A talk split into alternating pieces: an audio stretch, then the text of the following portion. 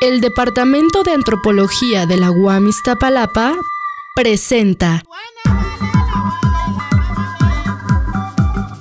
Liminal. 45 años de antropología en la UAM Iztapalapa.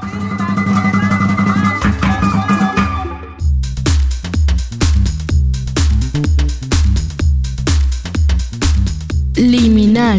Eh, soy Luis Reigadas, profesor del Departamento de Antropología de la UAM, Unidad de Iztapalapa, quisiera hablar sobre la situación del mercado de trabajo de los antropólogos en México y cómo ha cambiado en las últimas décadas, por ejemplo, desde hace 45 años que se creó el Departamento de Antropología de la UAM, qué es lo que ha cambiado. Liminal. La antropología en México antes era una profesión que practicaban unas cuantas personas. Por ejemplo, en los años 60 se graduaban de antropología dos o tres personas al año. No había un mercado de trabajo propiamente dicho porque eran tan poquito que todos conseguían trabajo. Incluso conseguían trabajo antes de terminar la carrera. Sus profesores, que eran algunos de los antropólogos famosos, les ofrecían trabajo a los alumnos y desde los primeros semestres ya empezaban a participar en proyectos. O ya los que terminaban podían conseguir trabajo como profesores. En los años 70 crecieron mucho las universidades, más personas comenzaron a, estudiar no solo antropología, sino todas las carreras. Yo estudié antropología en los años 70, comentando con personas de, de mi generación, a varios nos pasó que desde la carrera conseguíamos también trabajo al salir. No era difícil encontrar trabajo como pasantes, es decir, todavía sin tener el título, ya conseguíamos trabajo. En cambio, hoy la situación es totalmente distinta. Actualmente en el país se gradúa en promedio entre licenciatura, maestría y doctorado un antropólogo diario, es decir, más de 300 al año, 350, 370. Entonces es muy distinta la situación de los jóvenes antropólogos porque ahora tienen que competir con varios cientos de antropólogos o con decenas de antropólogos o varios cientos por muy pocos empleos. Liminal. Uno de los grandes cambios es que antes casi todos los antropólogos trabajaban o en la academia, es decir, en universidades y centros de investigación, o en el gobierno, en alguna Secretaría de Estado, en la Secretaría de Educación Pública, en el INA, en la Secretaría de Recursos Hidráulicos, eh, en programas de desarrollo sobre todo. En cambio ahora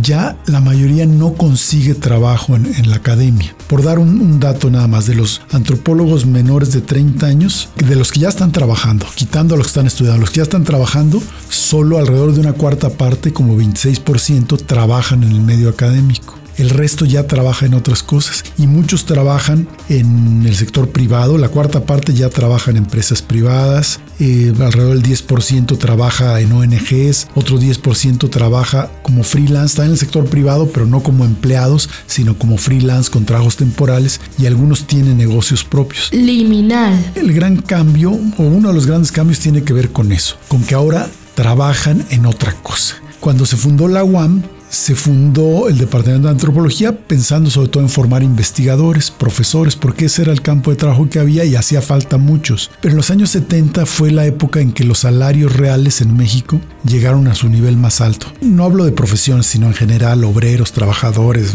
todo mundo, fueron los salarios más altos hacia mediados de la década de los 70. De entonces para acá los salarios han, bajado y ahora un, antropólogo joven gana muy poco comparado con los antropólogos mayores. es impresionante la diferencia de ingresos por edad. Según una encuesta que hizo el Colegio de Etnólogos y Antropólogos Sociales hace tres años y que contestaron bastantes antropólogos, los menores de 30 años ganaban alrededor de 5.900 pesos entonces, o sea, menos de 6.000 pesos. Menos que muchos obreros, menos que muchos trabajadores de la construcción, menos que, que muchas empleadas domésticas. En cambio, antropólogos de más de 60 años, de 60 a 69 años, ganaban 36.500 pesos en promedio. Y de 70 años y más 39.600 pesos en promedio, es decir, más de seis veces más. Es lógico que, que alguien más grande gane más, eso no, no, hay, no hay que espantarse, pasa en todas las profesiones, en todas las carreras, porque uno adquiere más experiencia, más antigüedad, va mejorando, pero una diferencia tan grande sí es preocupante. Incluso antropólogos de 30 a 39 años, según ese estudio, ganaban en promedio 13.800 pesos. Muy difícil que una persona ya con hijos pueda sostener una familia, tener una casa, acceder a una casa con un ingreso de 13 mil pesos siendo profesionista. Entonces, no solo es la dificultad de que ya no se consigue trabajo en lo que antes trabajaban los antropólogos, sino que los ingresos son bajos y que hay desigualdad en el gremio una desigualdad que tiene mucho que ver con la edad. Liminal. También tiene que ver con otros factores. Por ejemplo, el nivel de estudios. Como decía, en los años 70, si uno era pasante, conseguía un buen trabajo, podía conseguir un buen trabajo. Ya después, en los 80, se necesitaba ya tener el título. En los 90 ya el título de licenciatura no era suficiente, se necesitaba la maestría. Y en el milenio actual, en el siglo XXI, para conseguir un trabajo bien remunerado como antropólogo, se necesita tener el doctorado. Ese dato es, muy interesante. En promedio, de acuerdo con ese estudio que se hizo, un licenciado en antropología ganaba hace dos o tres años, esto ha subido pues muy poquito, lo que ha subido los salarios en los últimos dos tres años, ganaba 12 mil pesos y un antropólogo con maestría ganaba 13 mil 700 en promedio. Casi lo mismo, o sea, ya ni con la maestría se conseguía un ingreso más alto. En cambio, con doctorado sí, en promedio eran 25 mil pesos. Eso nos hace ver que se han devaluado las credenciales educativas. Antes con licenciatura, todo el mundo quería ser ingeniero, doctor, abogado, eh, maestro, pero con tener un título ya más o menos estaba garantizado la posibilidad de tener buenos trabajos. Sí, siguen ganando más quien tiene un título que quien no lo tiene, pero la diferencia ya no es tan grande. Incluso puede ser que personas que no hayan estudiado en la universidad estén ganando más que los egresados. ¿Cuál es el problema aquí? Que vivimos una, algo que yo llamo una crisis de éxito. Éxito porque la antropología es una carrera muy solicitada. Cuando fue el tema de la globalización, del Tratado de Libre Comercio en los noventas, la emergencia de movimientos étnicos, se volvió muy interesante la antropología. Entonces han llegado muchísimos alumnos. La UAM ha formado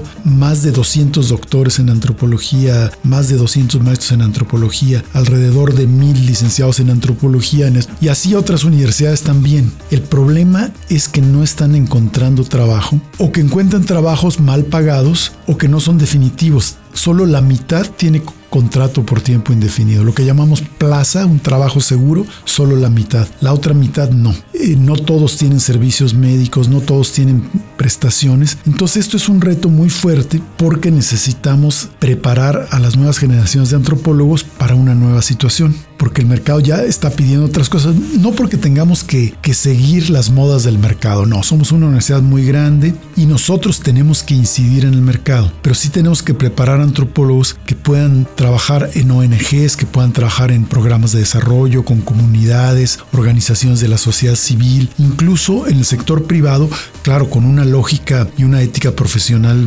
propia de la antropología, no para estar al servicio de las empresas para que ganen más, pero sí para que las empresas trabajen de mejor manera y tomen en cuenta la diversidad cultural, los diferentes sectores, las necesidades de la población. Entonces, en ese sentido se hace, se hace necesaria una antropología más aplicada, que no formemos solo personas que sepan investigar en la universidad, sino que puedan estar en cualquier ámbito. Liminal. Bueno, antes se veía a los antropólogos sociales como especialistas en, la cuestión indígena y un poco con la idea de preservar la cultura indígena, pero México ha cambiado mucho y también los grupos indígenas han, cambiado mucho. Ahora habría que ver a los antropólogos como especialistas en la diversidad cultural que pueden trabajar en cualquier medio, no solo con indígenas, pero también que pueden ayudar a convivir en una sociedad plural donde hay personas con diferentes orígenes étnicos, pero también con diferencias de género, con diversas opciones sexuales, con diversas eh,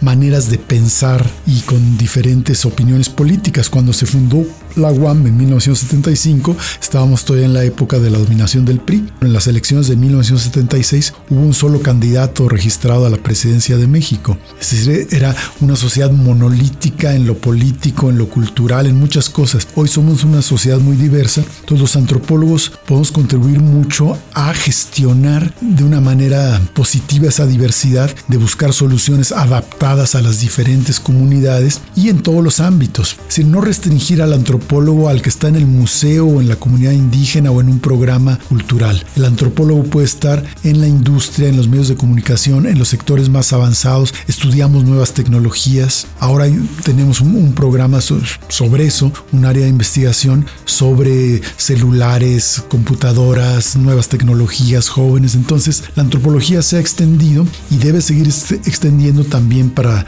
resolver ese problema laboral de que no hay suficientes empleos para los antropólogos. Liminal. Muchas gracias al auditorio, nos despedimos, esperemos que puedan escuchar alguna otra cápsula de, de la serie Liminal, 45 años de antropología en la UAM Iztapalapa. Soy Luis Raigadas, profesor del Departamento de Antropología de la UAM.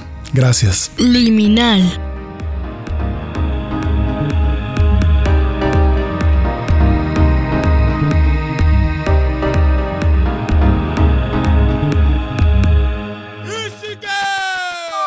El Departamento de Antropología de la UAM Iztapalapa presenta Liminal. 45 años de antropología en la UAM Iztapalapa.